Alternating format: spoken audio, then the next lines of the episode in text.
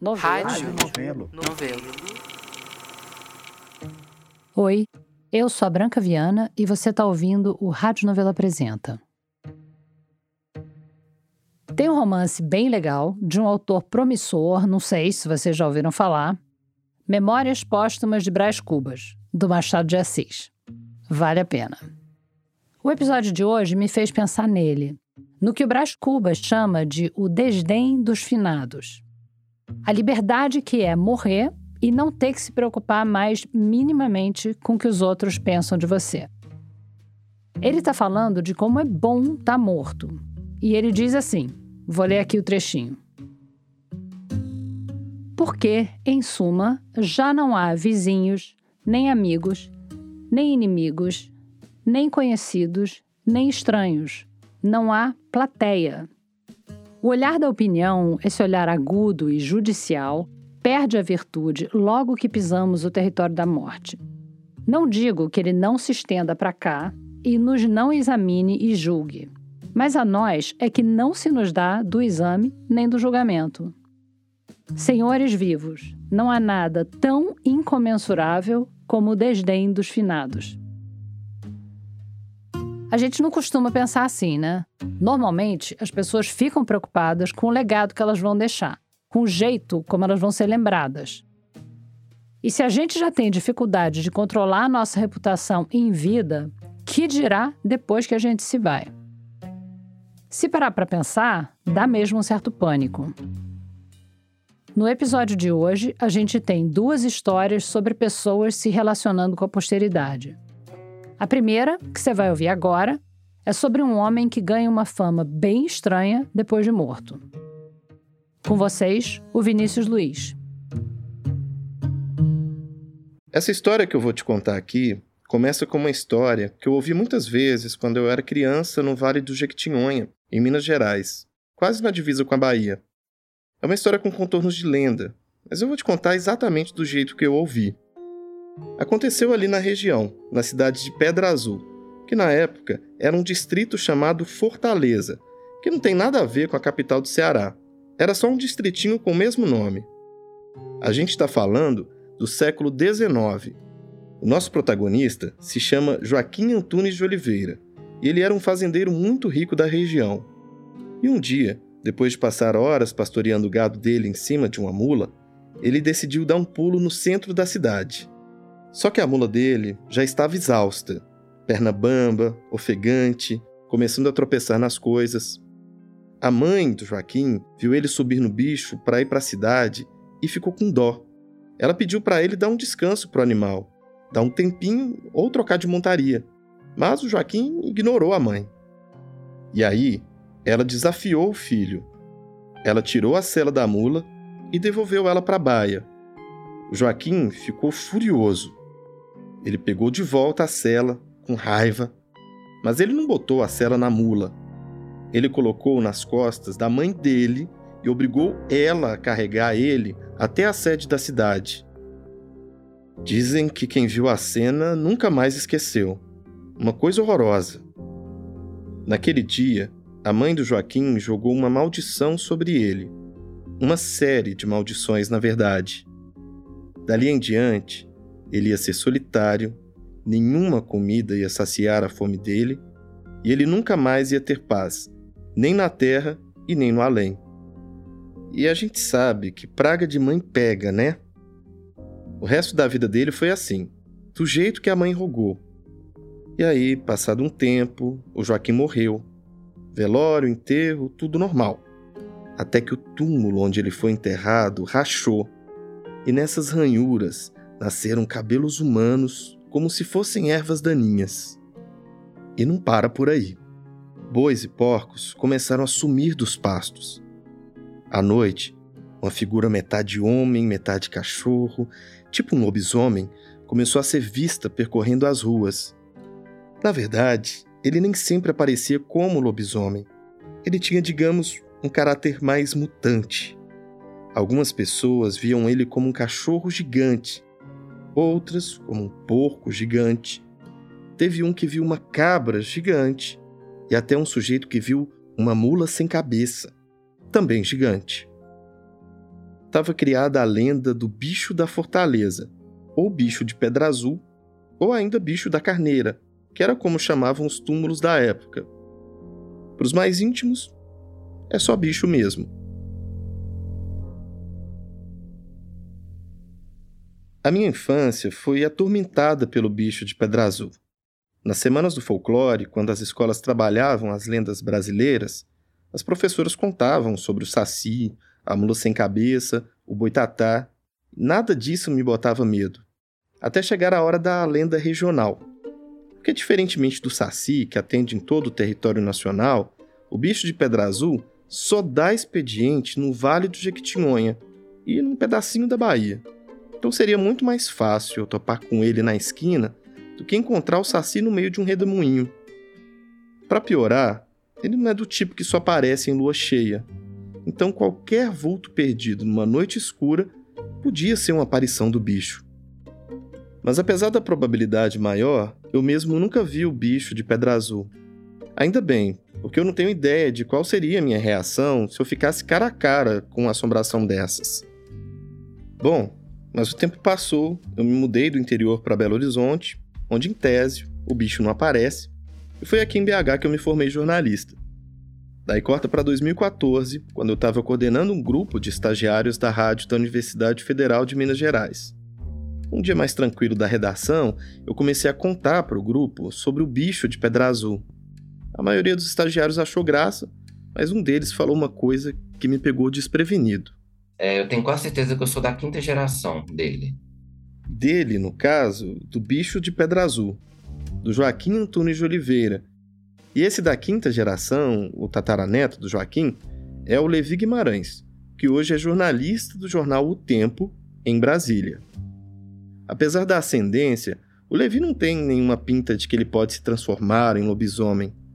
Quer dizer, na verdade, eu não sei exatamente qual seria a feição de um lobisomem em potencial. Quando eu era criança, eu, eu não tinha muita noção, sabe, de que era uma lenda assim super famosa e tal. O Levi cresceu em Belo Horizonte.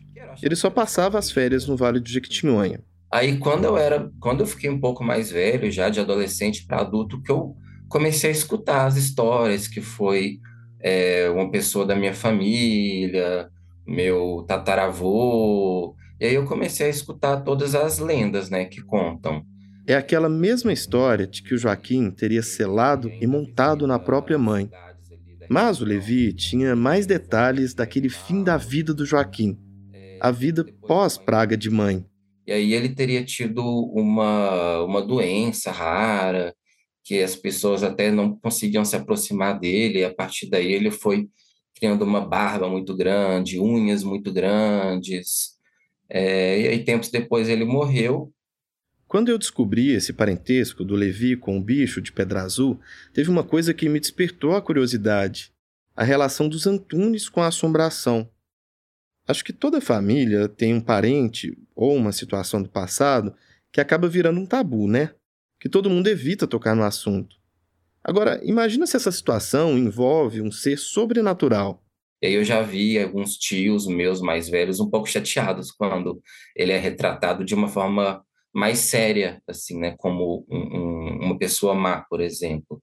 Só que essa fama de mal não veio do nada. Numa região profundamente religiosa, o Joaquim tinha descumprido o mandamento bíblico de honrar pai e mãe.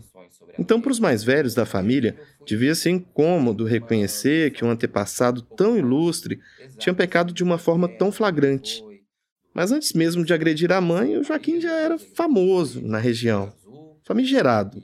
Ele era um fazendeiro e tal, era uma pessoa muito influente na região, e aí colecionava algumas inimizades também. E, e aí era tratado como uma pessoa assim muito respeitada, ao mesmo tempo muito temida. Então, outros fazendeiros da época também eram respeitados e temidos ao mesmo tempo. Eles também não viveram vidas imaculadas. Mas nem por isso eles passaram a assombrar os moradores de uma região inteira. Faltava entender o que fez o Joaquim ser tão especial, digamos assim. Então, para isso, eu fui conversar com Luiz Santiago, que é um historiador que vive em Pedra Azul e já escreveu artigos sobre a lenda. Ele foi casado três vezes. Da segunda, ele não teve filhos, mas ele teve um total de 15 filhos. E surpresa, o Luiz também é tataraneto do bicho, mas ele descende de um ramo diferente do Levi. A terceira esposa era uma cabocla, era uma índia de Jequitinhonha, possivelmente da, da tribo dos Boruns ou Botocudo, chamava Manuela, que é a mãe da minha bisavó. E uma coisa que é importante dizer é que não existe comprovação para nenhum desses causos sobrenaturais envolvendo Joaquim, nem para a história original dos maus tratos à mula e muito menos dele ter colocado uma cela na mãe. Pode ser que ele tenha mesmo feito isso? Pode. Mas pode não ser também. Eu tenho até dificuldade de imaginar como isso ia funcionar, sabe? Até ergonomicamente. Você sabe como é que são essas coisas, né? O tempo e a língua das pessoas vão acrescentando detalhes aqui e ali, e daí a coisa chega num ponto que ninguém lembra mais como começou. Mas independentemente da veracidade ou não desses causos, o Luiz enxerga outros elementos que ajudaram Joaquim a se transformar no bicho de pedra azul. A causa, para mim, na minha opinião, dele ter se transformado em assombração é que essa família é associada a ao judaísmo. Né? Um traço bem antigo do antissemitismo é essa tentativa de associar o judaísmo à magia e aos fenômenos sobrenaturais. Então veio um, um visitador da Santa Inquisição em Salvador.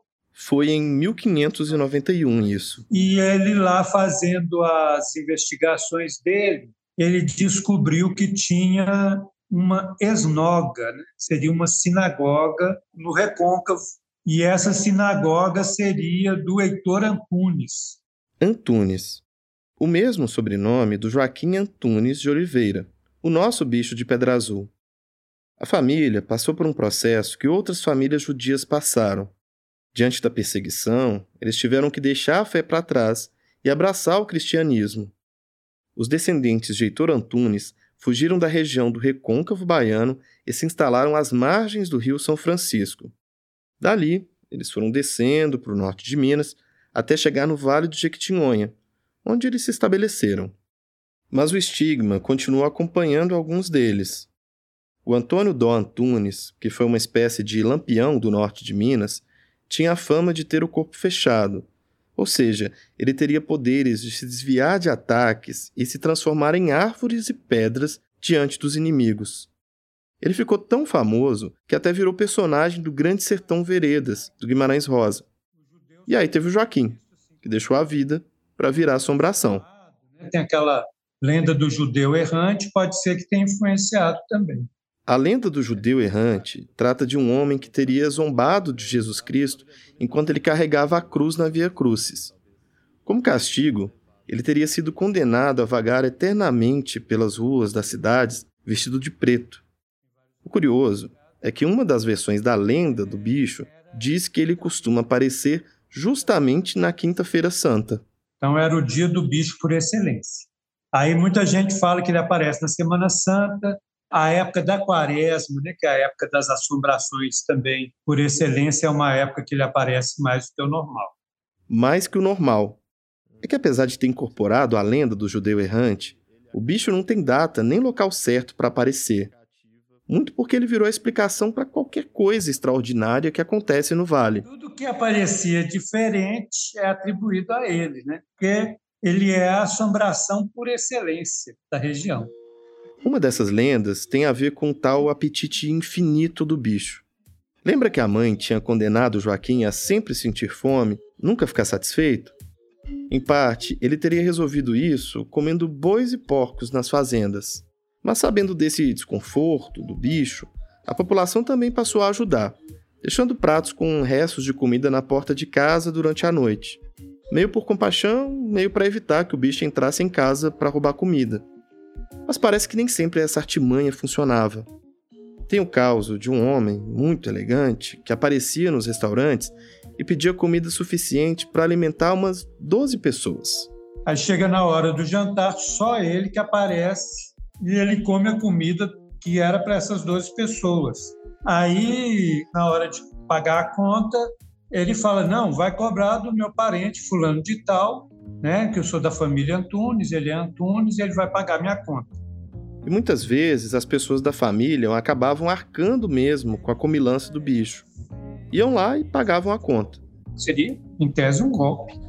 O Luiz acredita que teve muita gente se passando pelo bicho para bater uma pratada às custas dele e dos Antunes. E para a família, talvez essa atitude de pagar a conta fosse um jeito de evitar que o parente continuasse tão mal falado. Teve ainda uma outra estratégia, que foi abraçar a história com orgulho. Teve uma festa do, do bicho, teve três edições, uma em Pedra Azul, eu acho que em 88 ou 89, uma em Jequitinhonha e outra em Joaíma, que é lugares que tem muito, muito, muita gente da família Antunes. O nome da festa era Antunes Recebe Antunes, com o slogan É isso aí, bicho.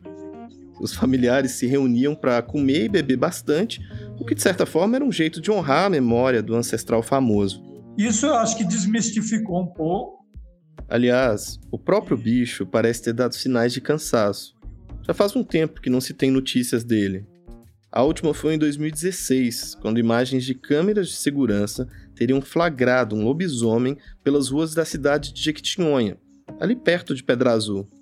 Um site da região logo tratou de fazer a checagem e mostrou que as imagens eram, na verdade, uma montagem, e que as ruas nem sequer eram de Jequitinhonha.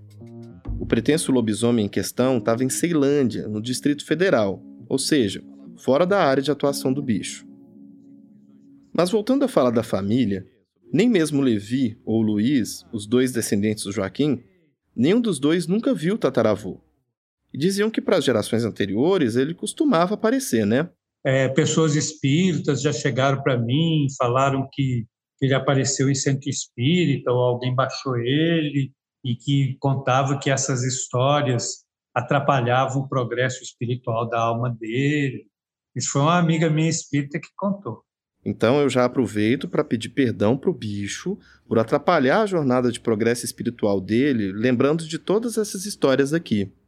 É, as pessoas, né, pelo menos da minha família, tratam como lenda urbana mesmo. Aqui o Levi de novo. Eu, pelo menos, nunca vi ninguém levando a sério, literalmente, sabe? E aí, quando vão se referir à pessoa humana dele, sempre se referem com muito respeito. E, e, e tem um certo orgulho também de ele ser essa pessoa é, respeitada, importante. De ser Além de conhecer mais a história do bicho, desde que eu descobri a ligação entre ele e o Levi, eu fiquei bastante curioso sobre como a família enfrentava esse estigma. Eu queria saber, por exemplo, se essa história afetou de alguma forma a paz da família Antunes. E eu acho que eu acho que nunca atrapalhou assim a, os meus tios, os meus avós a se desenvolverem, tanto que a família conseguiu prosperar. Vale lembrar que, apesar de ter virado uma assombração, o Joaquim era fazendeiro e deixou uma boa herança para a família. Então, mesmo que eles tivessem que conviver com o estigma de ser descendentes do bicho, eles tiveram condições financeiras para seguir adiante com a vida e deixar essa história só como mais um caos de família mesmo. Mas o Joaquim Antônio de Oliveira acabou se tornando, para uma região inteira, um monstro, que serve como exemplo do que não ser. Respeita sua mãe para você não virar o bicho de pedra azul. Agora, o que afinal significa ser um monstro? O que pode ser considerado monstruoso? Eu entendo que é a linha que divide o que é aceitável daquilo que afronta os nossos valores. Quando uma pessoa atravessa essa linha, a gente revoga a humanidade dela. Só que por mais que essa linha pareça inegociável, ela não fica parada sempre no mesmo lugar. Ela se mexe. O Joaquim foi um grande fazendeiro no século XIX. Quer dizer, ele foi um senhor de terras no período da escravidão. Pelo que se sabe, ele manteve negros e indígenas como escravizados dentro das propriedades dele. Olhando de hoje em dia, isso já é motivo suficiente para ele ser tratado como uma pessoa abominável. Mas no século XIX, a gente está cansado de saber, a escravidão era socialmente aceita. Era normal o sequestro, o abuso, a exploração de pessoas negras e indígenas. Então, para virar monstro, o Joaquim teve que maltratar um bicho e bater na própria mãe. Eu não tenho como saber o que o Joaquim fez ou deixou de fazer. Se aquela cena dele com a mula e a mãe aconteceu de verdade. Eu só não consigo deixar de pensar que era conveniente, de certa forma, ter um único bicho do Vale do Jequitinhonha. Um único monstro. Um lobisomem que ofuscasse todo o resto da maldade. Esse foi o Vinícius Luiz, que talvez você conheça do podcast Pelo Avesso, que ele faz com a Jéssica Almeida. Se você não conhece, corre lá para ouvir, porque é muito bom. Mas, continuando aqui no tema do programa, que é a posteridade, a gente vai falar agora de um homem que está tentando construir o maior legado possível enquanto dá tempo. Já já a gente volta. Hey, it's Kaylee Cuoco for Priceline. Ready to go to your happy place for a happy price? Well, why didn't you say so? Just download the Priceline app right now and save up to 60% on hotels. So, whether it's Cousin Kevin's Kazoo concert in Kansas City, go Kevin, or Becky's Bachelorette Bash in Bermuda, you never have to miss a trip ever again. So, download the Priceline app today. Your savings are waiting. Go to your happy place for a happy price. Go to your happy price, Priceline. Vem aí o novo podcast da revista Piauí. A água que está faltando aqui na periferia do sítio histórico de Olinda é a água que está sobrando na piscina da elite lá de Boa Viagem. Minha sensação é que a senhora nasceu, cresceu e viveu um pouco de todas as desigualdades e hoje a senhora combate todas elas. Eu sou mãe de muitos filhos, uma cuidadora, né? Eu sou Carol Pires e esse é o Desiguais um podcast da revista Piauí em seis episódios que tenta entender como as desigualdades impactam o nosso destino, que já começa a ser traçado no dia em que a gente nasce, dependendo de quem são os nossos pais e qual é o nosso país. A produção é da Maranha Filmes, com apoio da Fundação Tid Setúbal, Oak Foundation e Ford Foundation. Estreia quarta-feira, 15 de maio, aqui no feed do Foro de Teresina. Nesse próximo ato do Rádio Novela Apresenta, a gente traz uma história que envolve sexo e pode ser sensível para alguns ouvintes. Há uns sete anos atrás, a Cláudia e a mulher dela, que hoje é ex-mulher, estavam naquele momento clássico da vida de muitos casais a hora de conversar sobre ter filho. Tem casal que passa anos discutindo isso, colocando cada pontinho na balança mas no caso delas, a questão central não estava no ter ou não ter, mas no como. E a gente estava falando sobre o curso de adoção que a gente tinha feito, né? Gente... Elas andavam estudando bastante sobre o processo de adotar uma criança, mas ainda não tinham certeza se esse era o caminho que elas queriam seguir. E elas já tinham riscado da lista uma outra opção, que era fazer inseminação artificial numa clínica. Pelo SUS era complicado. E pelo particular, custava caro.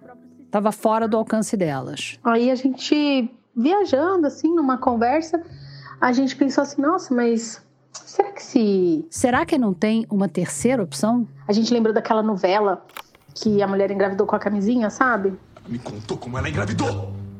Você pegou minhas camisinhas usadas e deu pra ela! Camisinha? Que história é. Tá Por incrível que pareça, tem mais de uma novela em que uma personagem engravida se inseminando com uma camisinha roubada. Mas essa cena aqui é de Insensato Coração, de 2011. Pedro, que história maluca é essa? Presta atenção. A Irene, que é a personagem da Fernanda Paz Leme, engravida usando uma camisinha usada pelo primo dela, o Pedro, que é interpretado pelo Heriberto Leão. E esse outro que aparece na cena se fazendo de sonso é o Léo, o Gabriel Braga Nunes, que foi quem cavucou o lixo do Pedro para achar a camisinha e dar para Irene se inseminar. Tranquilo, né? Apenas mais um dia normal na televisão brasileira. Claro que a Cláudia e a mulher dela não estavam pensando num plano assim tão novelesco mas elas foram fisgadas por essa possibilidade de usar o sêmen de alguém para se inseminar em casa mesmo. No caso, a inseminada ia ser a Cláudia. Era ela que ia engravidar. E, no caso, o doador de sêmen não ia ser um desavisado igual na novela. Ele ia ter que topar entrar com o ingrediente que faltava. Aí a gente pensou assim: será que não daria para engravidar com uma seringa, por exemplo? Pega o sêmen com uma seringa e pá, injeta para dentro do canal vaginal. Quem sabe dá certo. E aí a gente jogou no Google, gravidez com seringa. E apareceu várias páginas no Facebook de inseminação caseira. Elas foram parar num universo que já estava crescendo naquela época e que hoje é maior ainda. Explica como é que funciona a inseminação caseira, que isso é outra coisa que meio que me deixa meio perplexa. Eu, não, nunca, eu nunca tinha pensado nisso.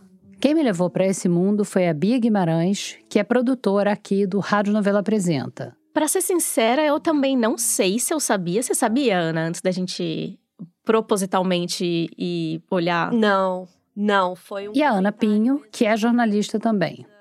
Faz mais de um ano que as duas estão mergulhadas no assunto da reprodução humana e dos jeitos alternativos, entre aspas, de fazer isso acontecer.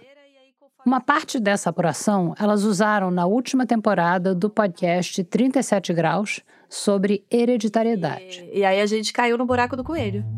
Não demorou para elas caírem de cabeça nesses grupos de inseminação caseira no Facebook que a Cláudia estava contando. São lugares onde as pessoas que querem engravidar, as chamadas tentantes, acham os caras que estão oferecendo o próprio sêmen e vice-versa. Na primeira página que a gente entrou, era uma comunidade bem grande, tinha vários comentários de meninas dizendo que tinham engravidado, tinha foto das crianças. A Cláudia e a mulher dela ficaram surpresas. Aquela ideia aparentemente maluca que tinha passado pela cabeça delas realmente existia e estava sendo usada por milhares de pessoas. E na própria descrição lá do grupo tinha como que era feito o procedimento e tal. O método, eles, eles costumam chamar de método da seringa. Então, é basicamente, né? Você encontra esse doador de sêmen, vocês se encontram presencialmente, porque tem que ser muito rápido, tem que ser na hora, para ter uma eficácia legal. O doador fica num quarto ou no banheiro, alguma coisa. Ele se masturba, coleta esse sêmen com uma seringa, sai né, lá do banheiro, onde quer que ele estivesse, e entrega essa seringa na mão da pessoa que vai se inseminar, né? Mas o que geralmente acontece é que eles vão em casais, né? Casais de mulheres, né? O maior público da inseminação caseira. Então, uma vai ser inseminada e a outra vai ajudar. E aí faz essa inseminação com a seringa, pela vagina mesmo, e, injeta esse sêmen lá dentro. Aí, injeta lá dentro e o resto, você já sabe. É torcer para o espermatozoide encontrar o óvulo e para esse encontro dar a engravidez. Como deu para perceber só com essa descrição, e como o nome já diz, a inseminação caseira é um negócio que acontece na informalidade, em casa mesmo. É bem diferente de escolher um doador anônimo num banco de sêmen e depois fazer a inseminação artificial numa clínica. Nesse processo mais formal, rola uma triagem do sêmen, tem fiscalização, tem profissional de saúde envolvido, até para evitar da pessoa pegar alguma doença ou de passar alguma coisa para o bebê.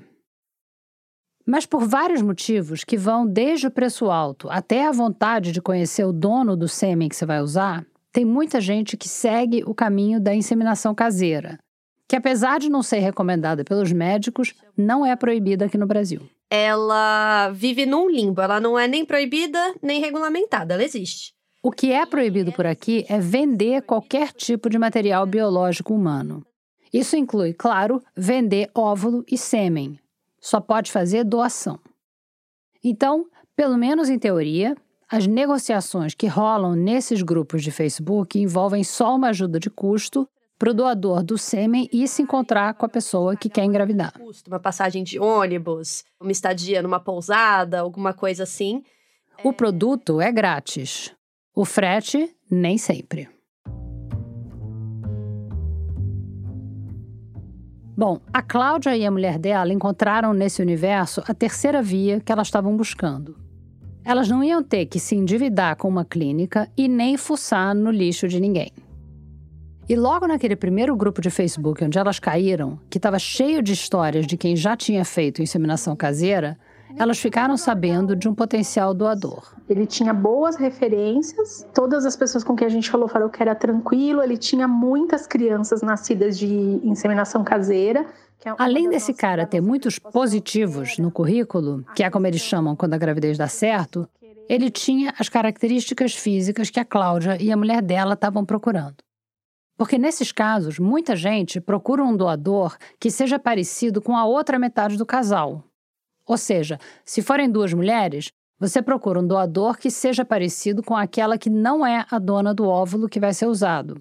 Para a criança parecer uma misturinha das duas. Minha esposa, ela era loira, de olhos claros. Aquele doador também era louro de olhos claros. Aprovado. Aí eu entrei em contato com ele pelo próprio Face. Ele me mandou as regras lá que ele tem, como que era feito o procedimento, falou que podia ser na casa dele ou num hotel. Ele estava em São Paulo e a Cláudia mora no litoral norte do estado. Mas dali a poucos meses ela ia fazer um curso pertinho da capital. E por coincidência, a data do curso ia bater certinho com o período fértil dela. Era o momento ideal para fazer a inseminação. Como elas já tinham conversado com outras mulheres e estavam seguras de que o cara não era um golpista nem um abusador, elas toparam fazer na casa dele mesmo. Elas combinaram de passar a noite lá e pagar uma espécie de diária de hospedagem, que era de 100 reais por dia por pessoa. Chegamos lá na casa dele é, de noite já, e a esposa dele estava grávida de nove meses. Aí a gente conheceu alguns filhos deles que estavam lá na casa. É sempre um pouco constrangedor chegar de mala e cuia na casa de um desconhecido. Imagina então numa situação em que você está lá para usar o sêmen desse desconhecido e tentar engravidar. E aí a gente sentou no sofá, nós quatro, eu, ele, a esposa dele e minha esposa, conversando assim, mas era uma conversa meio. Ai, não, não fluía, sabe? Aí ele veio, trouxe uns exames dele atualizados para a gente ver e tudo. Os exames estavam ok. E ficou combinado que a operação ia acontecer quando as crianças já estivessem dormindo. E aí eu logo quis subir pro quarto para ficar no particular, assim, porque eu achava a situação. Ah, é uma situação bem bizarra, vou falar para você. Aí a gente se acomodou e foi dormir. Na madrugada, a gente escutou bater na porta, era a esposa dele trazendo a seringa. Encomenda entregue. O resto do procedimento ficou por conta da Cláudia e da mulher dela. Não foi uma experiência agradável e eu rezava para dar certo porque eu não queria passar por aquilo de novo. E deu certo. Veio um menino que agora já vai fazer seis anos.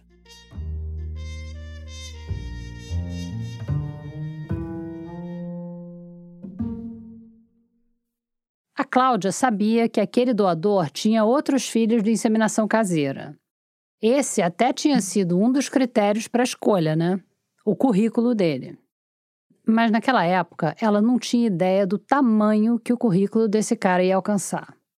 Que aquela lista de testes positivos de gravidez ia crescer até, supostamente, passar de uma centena. É até difícil quando você tá nesse pesquisando esse universo de ser não chegar nesse cara. É assim, você tem que se esforçar para não chegar nele. Legal. Pronto, estamos prontas. Estamos. Então tá certo. Oi, é, eu sou o João Carlos, conhecido como Jocax. Jocax é o apelido do João Carlos Holland de Barcelos. A Bia e a Ana foram fazer essa entrevista na casa dele, na zona oeste de São Paulo. Na mesma casa onde ele tem recebido as tentantes nos últimos tempos onde ele mora com um cachorrinho que, como você vai perceber, queria muito aparecer na gravação. E então, se a gente pedisse para você fazer o seu anúncio aqui, pra, só para a gente ter uma noção, você faria como? Eu faria o seguinte: sou doador de sêmen, 66 anos, louro de olhos azuis, 1,80m, tipo sanguíneo O negativo, com pós-graduação na USP. E o número de positivos? Com mais de 100, pelo menos mais de 100 positivos na ficha. Ele diz mais de 100 porque, na verdade, ele já perdeu as contas. E a gente está falando de 100 positivos ou 100 filhos? 100 filhos. Positivos foi mais. Algumas perderam, algumas não deram mais feedback, saber se nasceu, se não nasceu. O Jocax acha que pode ter uns 120 filhos dele de inseminação caseira espalhados por aí. E essas são só as tentativas que deram certo. O que significa que o número de doações que ele fez deve ser muito maior do que isso. Mas não tem como a gente checar esse número justamente porque não existe um registro formal de nada disso. Quem vê ele andando por aí nem imagina essa vida paralela que ele leva. Qual é a sua formação, Jocax? Eu fiz física na USP e depois fiz computação na USP também e depois mestrado na Politécnica da USP. No horário comercial, o Jocax é analista de sistemas também na USP, a Universidade de São Paulo.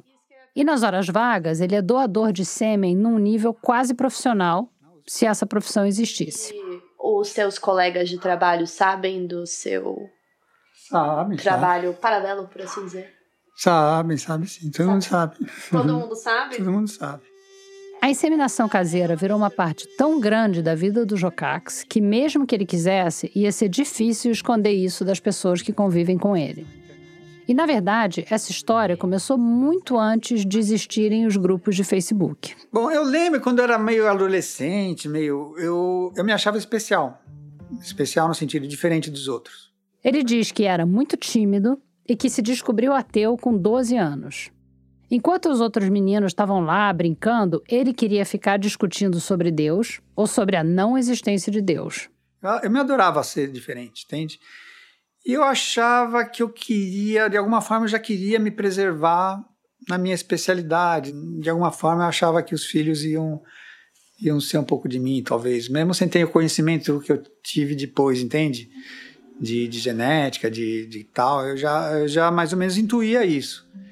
Foi um pouco mais tarde, quando Jocax começou a ler sobre a genética e a evolução das espécies, que ele passou a levar ainda mais a sério essa ideia de ter filhos. Bom, se você for estudar biologia, você vai ver que todos os seres vivos, absolutamente todos, eles foram, digamos, evoluídos, filtrados por seleção natural para perpetuarem seus genes. O que, que é? Fazer com que os genes é, sobrevivam às gerações. Entendeu? É um pouco aquilo que a gente aprende na escola, que os organismos mais adaptados são aqueles que conseguem sobreviver, se reproduzir e, consequentemente, passar os seus genes para frente. Só que a linha de pensamento que o Jocax defende vai além. É uma ideia de que nós humanos, os outros animais, as plantas, a gente está só dando uma carona para os nossos genes. A gente é uma espécie de casca. Quer dizer, eles foram criando estruturas para eles genes sobreviverem. Talvez você esteja reconhecendo essa teoria daquele livro O Gene Egoísta, que Richard Dawkins lançou em 1976. O Dawkins é um biólogo evolucionista famoso e no livro ele fala dessa teoria de que os seres vivos são as ferramentas ou as máquinas, entre aspas, que os genes usam para sobreviver. Os genes é que estão no centro da evolução, não as espécies. Mas a partir daí, a filosofia do Dawkins e a do Jocax seguem caminhos diferentes. Porque enquanto Dawkins acredita que, sabendo de tudo isso, a gente pode escolher ir contra os nossos genes, o Jocax defende que os genes são a nossa essência e que a gente não deve ir contra eles. Ele chama essa filosofia que ele mesmo inventou de genismo. Genismo começando com G, não confundir com eugenismo ou com higienismo. Entende? Então, o genismo diz primeira coisa: você não deve ir contra seus genes. Seus genes querem se perpetuar. Não precisa ter, ter filhos. Pode ser de outra forma. Ajudando a família, um monte de coisa que tem seus genes. Até ajudando a espécie humana também. E a, a segunda parte é a parte que é a parte do genismo que eu diria que ela é ideológica. Que diz, vocês são seus genes você está nos seus genes, você não é só. O Jocax tem um site e até já escreveu um livro sobre o genismo, apesar dele falar que essa não é a teoria mais importante que ele criou. E ele leva os princípios do genismo ao pé da letra. A ideia é que ele meio que trabalha para o gene dele. Ele está a serviço do gene, da, da transmissão do gene dele para as futuras gerações. Isso.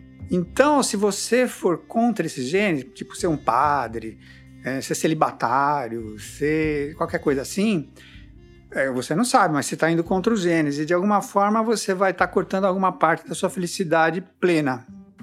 Para ele, passar os genes para frente também é uma questão de sobrevivência. Passar os genes adiante seria uma forma de alcançar a imortalidade, por natureza, assim.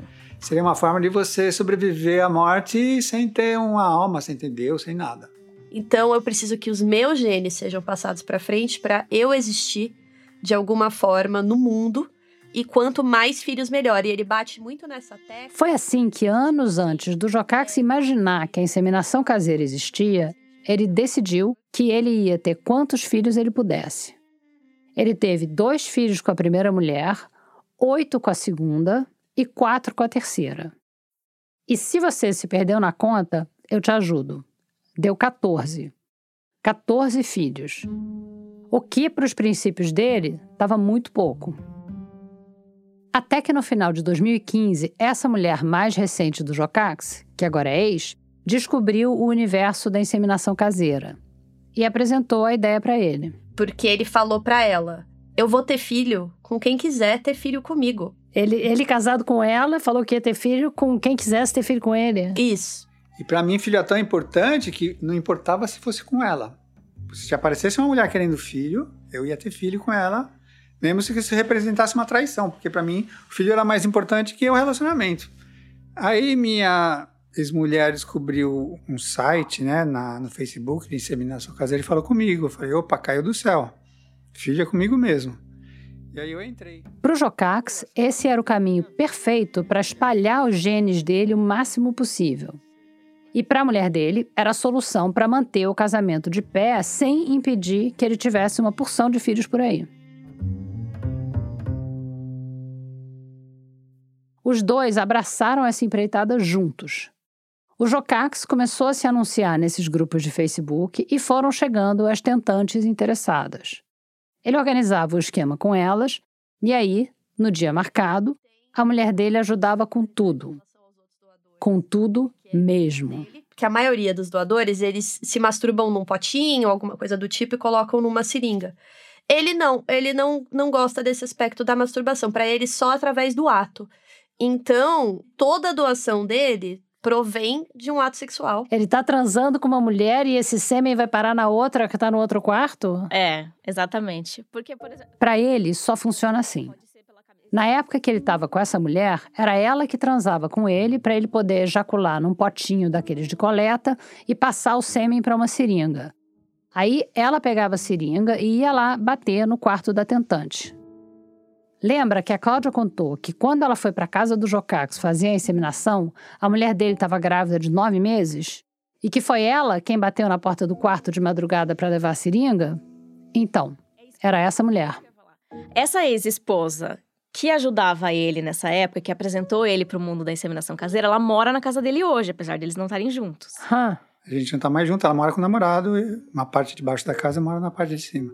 A Bia e a Ana até tentaram entrevistar ela para pegar mais detalhes dessa história, mas ela não topou. E quem te ajuda hoje em dia? É uma ex-namorada minha, que é amiga minha. Ela me ajuda de vez em quando.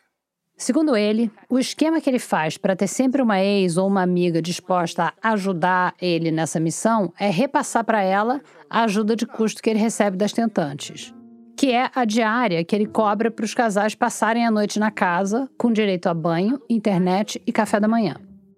Ele disse que no começo ele cobrava 100 reais, depois subiu para 200. Aí eu dou o dinheiro do aluguel para minha namorada, que vai ajudar. Uhum. Eu não fico com nada, eu só quero o filho. O Jocax contou que no auge da carreira dele como doador, ele recebia duas ou três tentantes por semana. Ele passou a ser muito procurado nos grupos e tinha sempre mensagens chegando pelo Facebook ou pelo WhatsApp. E ele acha que foi por causa dessa fama toda dele que ele ficou visado e acabou indo parar na TV. Em 2019, o programa Aqui na Band colocou uma infiltrada para ir na casa dele, se fingindo de tentante. Ela registrou o processo todo. Exclusivo o Aqui na Band teve acesso a um esquema de inseminação caseira. Aí, no ano seguinte, ele recebeu a denúncia de que ele e a ex-mulher estavam mantendo uma clínica clandestina em casa. Aí veio a polícia aqui, foi aquele bafafá, né? E de novo, ele foi parar na TV.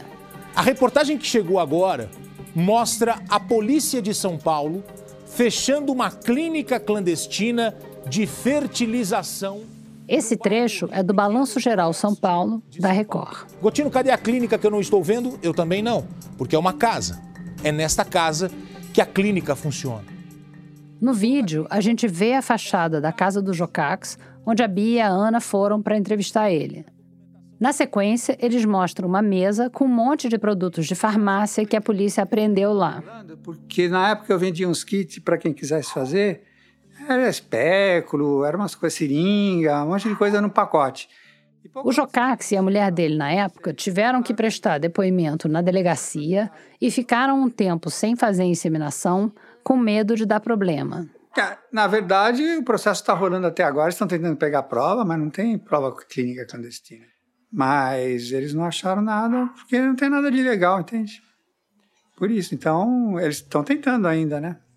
Depois que a poeira baixou, ele retomou a rotina, só que agora mais discreto. Para não provocar muito celeuma, eu não me anuncio mais, a pessoa conhece de pesquisa mesmo.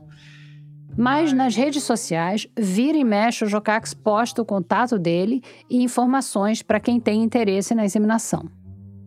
Às vezes tem link para os exames atualizados dele, ou dicas para as tentantes sobre ciclo menstrual, sobre como usar o teste de ovulação, sobre os melhores dias para fazer o procedimento. E também tem links que podem servir de atrativo para quem está procurando um doador. Tipo o currículo dele, artigos científicos que ele já publicou e até o teste de ancestralidade dele. Sabe aqueles sites que fazem árvore genealógica e mapeiam a sua origem étnica? O teste do Jocax mostra que a origem dele são uns 45% do norte e leste da Europa, uns 25% ibérica, mais uns 22% italiana. Nas selfies que ele posta, os olhos azuis estão sempre em destaque.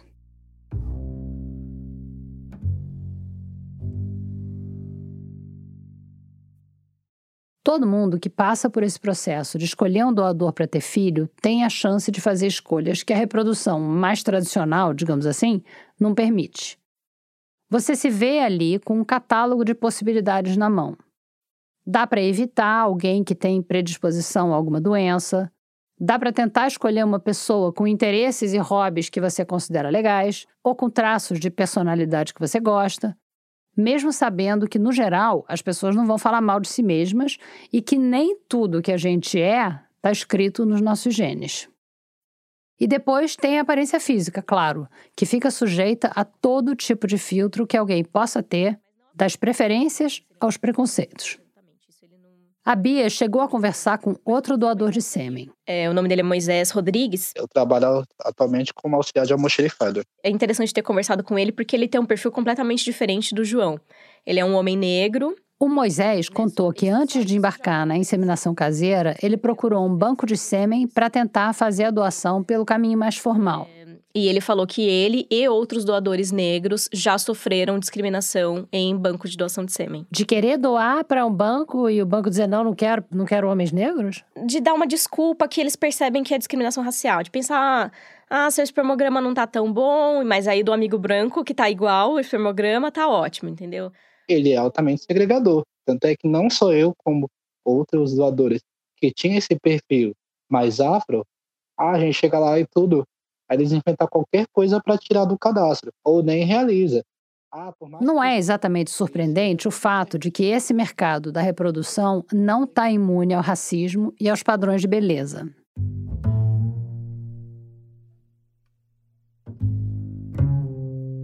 O Jocax acredita que a aparência dele é a segunda coisa mais atrativa para as tentantes. Porque muitas querem ter filho de olho claro, entendeu? Pele branca. Então, acho que em primeiro lugar é a segurança e depois é o tipo físico. A segurança é aquilo que a gente já falou. Dele ter referências de outros casos bem-sucedidos, de mulheres falando que ele foi bacana, enfim. E o tipo físico é a pele branca, os olhos azuis, 1,80m de altura e o cabelo, que hoje é grisalho, mas que um dia foi louro. Lembra que esse foi um dos motivos para Cláudia escolher o Jocax? A mulher dela tinha características parecidas, e aí, pelo menos na fisionomia, o filho ia poder ser essa misturinha das duas. Mas nem sempre é essa tentativa de mistura que guia a escolha. A Bia conversou com uma outra mulher que fez inseminação com Jocax a Fernanda. Eu sou de Foz do Iguaçu, tenho 38 anos e sou professora. A Fernanda foi a terceira nessa lista de centenas dele. Então foi lá no comecinho. Tanto que meu filho, ele é o terceiro filho de inseminação, né, do, do João. E o primeiro filho, homem, né? Ela encontrou o João muito rápido, pelas características que ela queria, mas também porque tinha muito poucos, né? Disponíveis naquela época. Então. Quais são as características que ela queria? Eu sempre queria ter uma criança assim, loirinha, bem clarinha, né? Era um desejo meu, né? A Fernanda é uma mulher branca, mas tem olho castanho e cabelo castanho. Na época, ela era casada, mas a mulher dela já tinha filhos de outro relacionamento e elas não faziam questão dessa misturinha. Porque normalmente faz isso quando as pessoas nenhuma têm filho, né? Daí fala, não, vamos procurar um, uma pessoa parecida, mas no nosso caso não. Eu mesmo que, que escolhi, né? Questão de aparência. Aí eu vi o João e gostei da fisionomia, da pessoa dele, né? Do físico, vamos se dizer, a princípio, né? Aí depois eu vi que também o João, ele é assim, bem o oposto de mim, né? O João, ele é da, da área de exatas, né? Eu sou da área de humanas. Se o João gosta de ler bastante, né? Eu já não sou muito da leitura. Se ele parece ser uma pessoa bem inteligente. Não que eu não seja, mas assim, eu sou esforçada, né? A Fernanda viajou mais de mil quilômetros para fazer o procedimento com Jocax. E hoje o Theo, filho dela, tem sete anos. Eu não sei se é pela convivência, que não convive também, né? Mas ele não tem nada do João. Ele é a minha cara e a cara da minha irmã.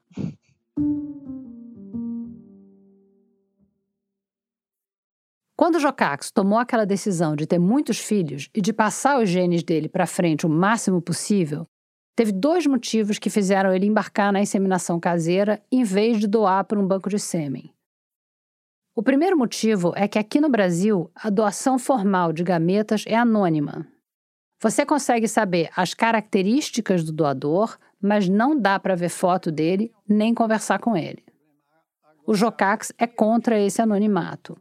Ele quer que as tentantes e que os filhos que elas vão ter, se tudo der certo, saibam quem ele é. Quando você pega um sêmen de doação, você não sabe se o cara é bolsonarista, se o cara é ex-presidiário, se o cara é muito feio, porque não tem foto, se o cara é burro, se o cara foi um estuprador, você não sabe nenhum aspecto psicológico dele. Agora, ele até escreveu uma carta. A carta aberta ao meu filho barra filha de IC. IC, inseminação caseira. Essa carta está online para as crianças que nasceram da doação dele poderem acessar no futuro. Lá ele conta tudo o que ele acha importante que os filhos saibam. Ele fala sobre as coisas boas e ruins da família dele, sobre a timidez que acompanha ele desde criança, sobre ele ser ateu e de esquerda, sobre as mulheres e os filhos que ele teve, sobre a escolha de virar doador, sobre o genismo e outras teorias que ele criou. Ele conta que esse filho ou filha que está lendo a carta tem mais de 100 meio-irmãos por aí e que seria legal eles se manterem unidos e se ajudarem, ter esse contato também deve ser útil para evitar que um filho acabe se interessando por outro sem querer. Porque afinal é muito filho. É só quando eles forem namorar perguntar quem é seu pai. E acabou. Meu pai é Jocax. Ah, o meu também. Ah, que legal. Bem-vindo, irmãozinho.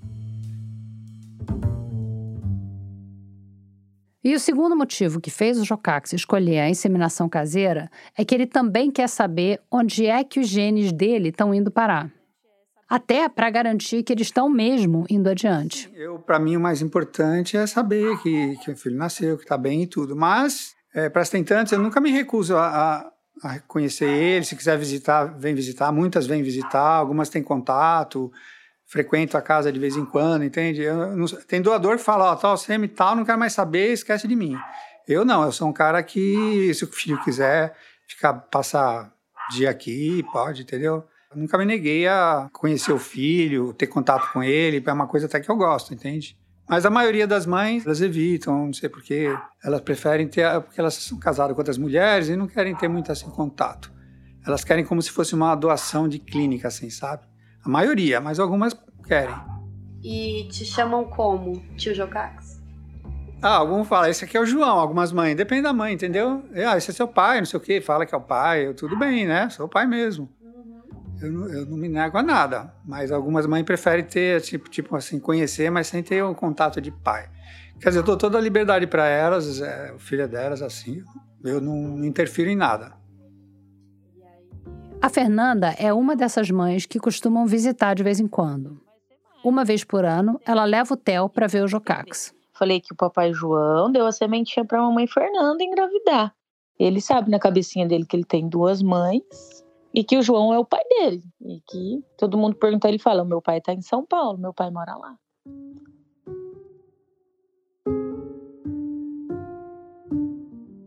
Se de um lado dessa história tem um homem em busca da imortalidade, do outro tem uma porção de famílias que se formaram.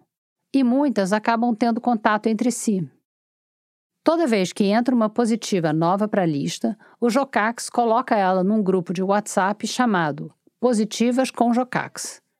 Também tem uma comunidade de Facebook com 100 pessoas, mas ele acabou perdendo o controle da situação e já nem sabe se quem está lá é positiva ou não. E aí, nesse de WhatsApp, você tá nesse grupo? Eu tô no grupo. Pode olhar? Pode. Tum, tum, tum. Positivas com Jocax. Quando a Ana e a Bia foram na casa dele, o grupo tinha entre 30 e 40 participantes. Ele disse que muitas entram e saem depois de um tempo. Lá, o assunto principal são as crianças. As mães compartilham fotos, vídeos, novidades e naquele dia tinham postado a foto do ultrassom de um bebê que estava a caminho. Também é nesse grupo que elas organizam encontros de vez em quando. E depois, claro, postam as fotos lá. Uau! Descreve essa foto pra gente. Ah, é uma foto que estão numa espécie de uma garagem, um galpão de uma casa, com cerca de umas 20 mães com uns 20 filhos no colo. Você tá aí? Aqui, ó. Aqui. Apesar de visitar o Jocax sempre que dá, a Fernanda não costuma participar muito do grupo. Já com a Cláudia é o contrário. Ela prefere não ter muito contato com o Jocax, mas se encontrou nessa comunidade das positivas. Porque realmente ele não é o pai do meu filho, né? Mas o grupo que se formou foi muito gostoso e eu tenho, eu acabei fazendo amizade com algumas algumas mães. Já recebi algumas mães na minha casa com os filhos, né? de ano em ano a gente fazia encontro. A gente chama, chama de encontro dos irmãos, né? Não deixam de ser irmãos, mas ao mesmo tempo não são irmãos, mas enfim. É... Os encontros dos irmãos ficaram suspensos durante a pandemia, mas agora elas já agendaram um para o final do ano. Vai ser num sítio perto de São Paulo. E parece que vai ser muito legal, assim. Então, eu acho legal porque são todas mulheres sapatão, são todas lésbicas, né? Todas com filho. E além do fato deles serem irmãos consanguíneos, eu acho legal porque é como se fosse uma comunidade de, de mães com filhos que é difícil da gente ter no nosso dia a dia. Lá onde eu moro não tem muitas mulheres, casais de mulheres com filhos, entendeu? Então, o grupo é muito maior que ele, assim. A figura dele às vezes está presente, às vezes não, mas o, essa comunidade que se formou de mães lésbicas, né? Que não é algo que você encontra em qualquer lugar. Então, elas acabaram encontrando essa comunidade. Se um dia a Cláudia estava lá, toda constrangida, na casa do Jocax, querendo que tudo acabasse o mais rápido possível, hoje ela faz parte dessa rede de apoio que surgiu da forma mais inusitada possível. Ela diz que é engraçado ver como as crianças se parecem muito com as mães, que são bem diferentes entre si. Mas aí, nesses encontros, vão aparecendo as semelhanças. A gente consegue perceber detalhes que são parecidos umas das outras. Às vezes um olho parecido no formato, às vezes o nariz, o nariz, a maioria tem nariz parecido, é, o pé, é muito legal. Ah, aqui, aqui, ó. Olha aqui, ó. Isso aqui é um vídeo curto. Uau! Isso aqui é uma reunião, sei lá, uns quatro anos atrás. De Natal, com a árvore de Natal. É, ó, tudo filho, ó. E foi na casa de uma das mães. É, de uma deve ter uns 30 aí. 40 por aí. Eu aqui no meio, ó. É. Eu tô lá no meio. Como você se sente vendo um vídeo desses? Ah, sinto feliz.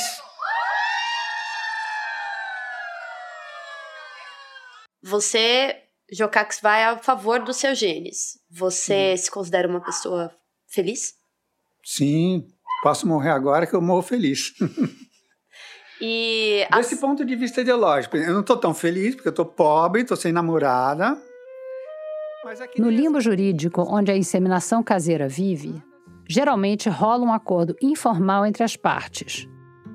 O doador promete que não vai entrar na justiça para pedir o reconhecimento da criança contra a vontade da mãe, e a mãe promete que não vai entrar na justiça para pedir pensão para o doador. Mas não existe nada que garanta que esse acordo vai ser cumprido. O Jocax paga pensão para alguns dos filhos que ele teve com ex-companheiras, no caso dos filhos que ainda são menores de idade, e ele sempre soube que tinha um risco das positivas tentarem conseguir esse direito também.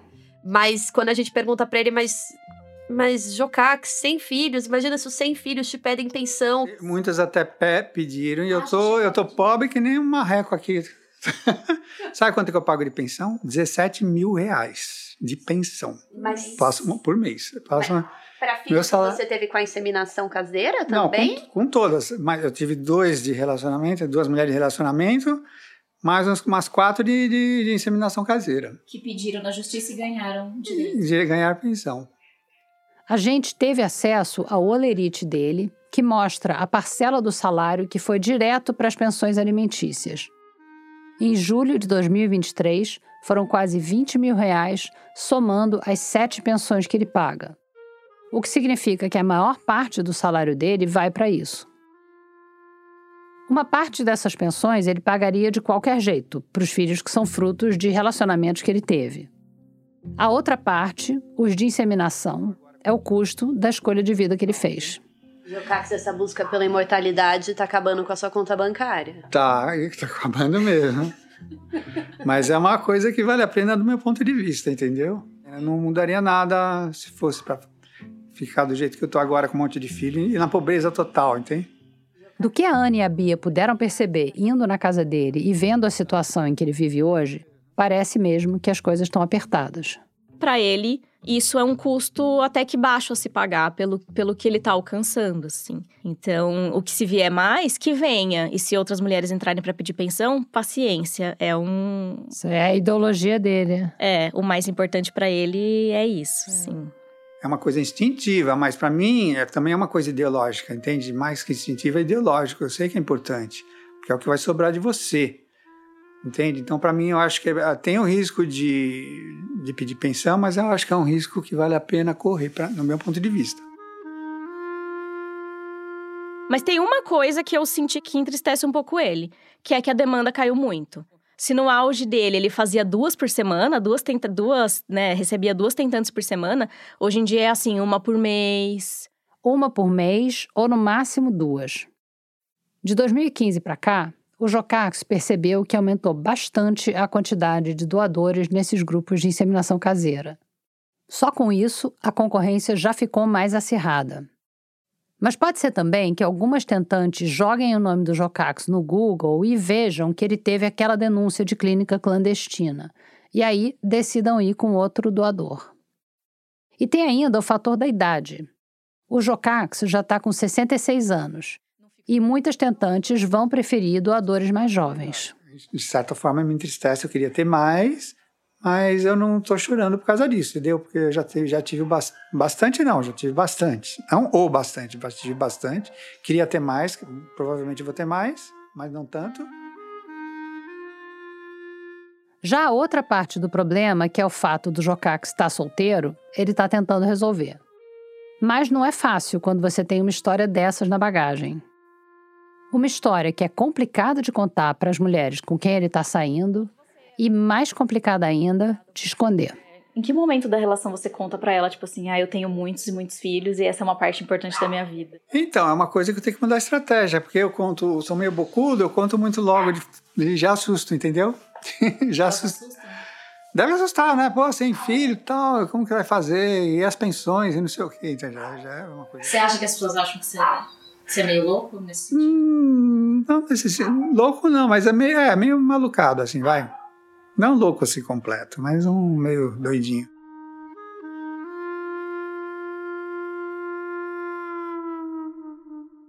Essa história foi apurada pela Ana Pinho, colaboradora aqui do Rádio Novela Apresenta, e pela Bia Guimarães, que é produtora sênior da Rádio Novelo.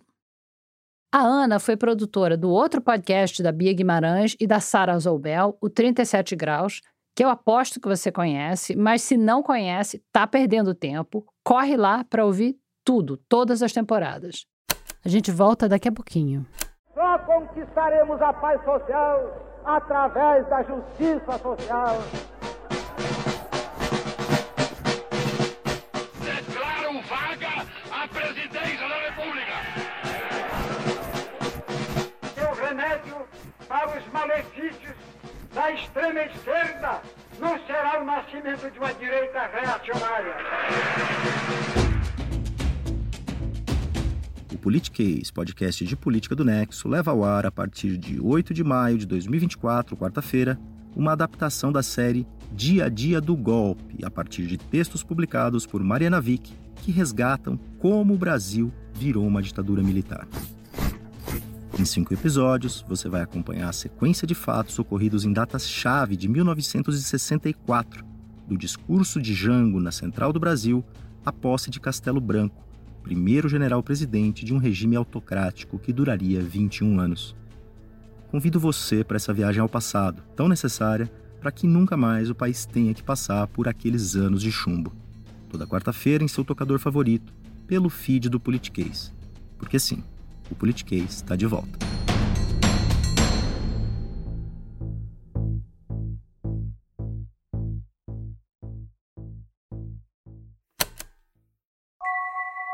Logo que esse episódio foi publicado, algumas ouvintes escreveram para a gente para apontar que a gente não tomou o devido cuidado ao tratar de questões delicadas que envolvem o tema da reprodução assistida. Em primeiro lugar, eu queria dizer, em nome de toda a equipe da Rádio Novelo, que a gente assume o erro e pede desculpas por isso. Desde que essas críticas chegaram, a gente tem mergulhado na leitura sobre aspectos desse tema que passaram ao largo da pesquisa. A gente errou nisso e a gente promete redobrar os cuidados com as histórias que a gente veicula. O nosso objetivo aqui no Apresenta é trazer histórias que ajudam a gente a enxergar o mundo de outro jeito, a gente concordando com ele ou não. E a gente queria que ficasse claro que essa história nunca foi pensada como uma apologia à inseminação caseira, nem como uma crítica a ela. A gente também não se propôs a esgotar o tema da inseminação caseira, nem mesmo fazer uma cobertura ampla do assunto. A gente mirou numa história específica que a gente sentiu que podia abrir uma janela para entender um universo diferente. É o que a gente costuma fazer no Rádio Novela Apresenta. Mas quem criticou a abordagem tinha toda a razão. Faltou cuidado ao tratar dessa história, porque é um assunto delicado e ainda muito incompreendido para ser tratado sem ressalvas. Uma crítica que chegou até a gente e que faz todo sentido é que faltou esclarecer que doador não é pai. Apesar de tanto o Jocax quanto algumas das mulheres que usaram o sêmen dele na inseminação caseira usarem as palavras pai e filho para falar dessa relação, as pessoas que procuram um doador de sêmen não estão procurando um pai para os filhos dessa gestação. Elas procuram apenas a doação de material genético. Isso não é ser pai, isso não cria vínculo familiar. O acesso extremamente limitado à reprodução assistida via SUS e o altíssimo custo desse processo em clínicas particulares acaba deixando a reprodução assistida no Brasil mais frágil e também sujeita a procedimentos pouco ortodoxos, como a gente viu aqui nessa história. Mas a gente acabou sendo leviana ao tratar desse assunto só por esse ângulo de um grupo específico, sem fazer qualquer ressalva, nem trazer contextualização sobre a dificuldade que é registrar filhos de relações entre pessoas do mesmo gênero, que dirá registrar a parentalidade de pessoas não binárias. Nenhuma família deveria precisar judicializar o processo de parentalidade. A nossa intenção com essa história não é, de jeito nenhum, estigmatizar a dupla maternidade e a reprodução assistida de modo geral. E obrigada por ficar com a gente até o final de mais um Rádio Novela Apresenta. Essa semana, no post do episódio lá no nosso site, você pode conferir uma imagem da árvore genealógica do bicho de pedra azul. E não esquece de contar pra gente o que você achou do episódio.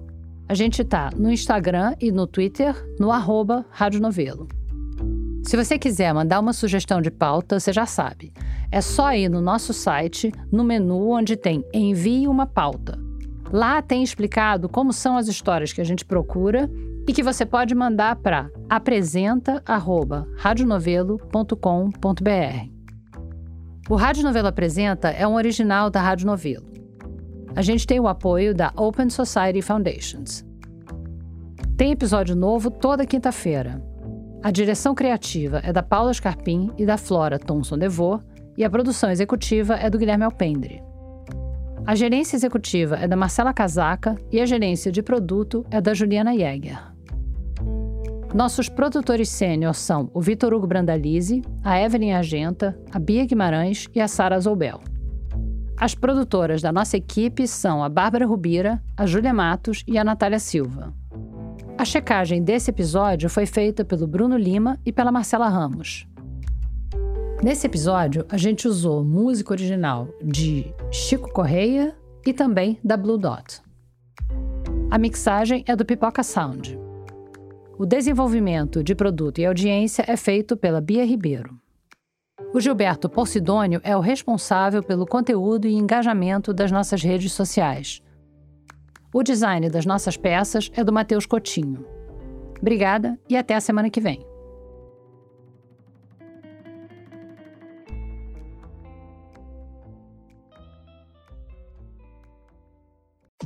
Muita gente virou ouvinte do Rádio Novelo Apresenta porque gostou do primeiro podcast original da Rádio Novelo, O Praia dos Ossos. É o seu caso também? Já ouviu Praia? Mas e o Crime e Castigo? Você já ouviu? O Crime e Castigo é uma espécie de spin-off do Praia dos Ossos, porque quando a gente lançou Praia, a gente ficou muito surpresa com a quantidade de mensagens punitivistas que a gente recebia nas redes de que o Doca Street, o assassino da Ângela Diniz, devia ter pegado prisão perpétua, ou até defendendo a pena de morte. Com essa pulga atrás da orelha, a gente foi atrás de entender melhor como funciona o sistema penal e quais são as alternativas a ele. Conversando com vítimas, parentes, ofensores, pesquisadores do direito, Procura aí Crime e Castigo no seu aplicativo de podcasts preferido ou vai no nosso site radionovelo.com.br e depois escreve para cá contando o que você achou.